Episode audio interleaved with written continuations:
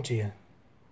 A palavra de Deus fala com você, conosco. Amém. Eu sou Ayrton Hermann Löwe, pastor na Igreja Evangélica de Confissão Luterana no Brasil. Eu estou exercendo o ministério na paróquia filiada e a CLB em Lapa, Paraná. Ouvi a palavra do Senhor, vós, filhos de Israel porque o Senhor tem uma contenda com os habitantes da terra, porque nela não há verdade, nem amor, nem conhecimento de Deus. Oséias 4, o versículo 1. Deus, a rigor, nos chamou à existência para que lhe rendamos culto via invocação e fé ao modo da Sua palavra. Porque o que pode aí nascer, seu povo, é concebido com palavra de seres humanos, não com a palavra do Senhor. Como a palavra pregada, assim o nascimento, como o nascimento, assim o povo.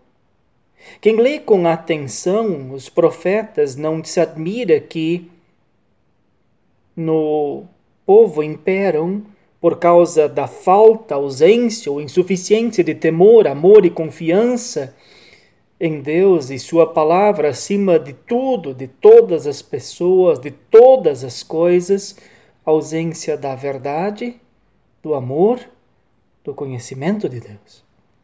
E o profeta Oséias, servo do Senhor, não fica devendo aos seus ouvintes imediatos a denúncia do pecado e nem muito menos o anúncio da graça.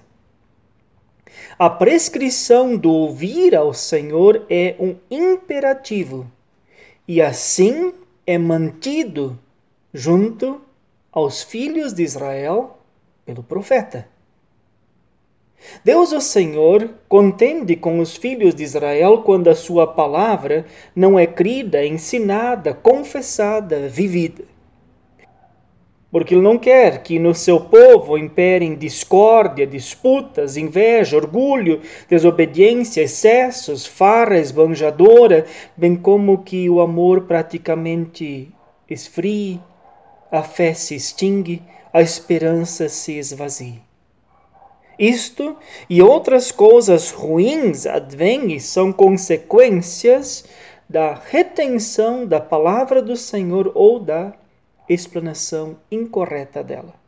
Por fim, ciente de que o próprio Deus, o Senhor, quer tornar-se conhecido e quer ser cultuado de forma tal que dele recebamos benefícios e os recebamos em razão de sua misericórdia mediante Jesus Cristo, não em virtude de nossos méritos e dignidades, oremos. Deus, nosso Pai, mediante Cristo, nós pedimos que tu nos dirijas sempre a palavra que denuncia o pecado e a palavra que absolve dele por graça e fé. Amém.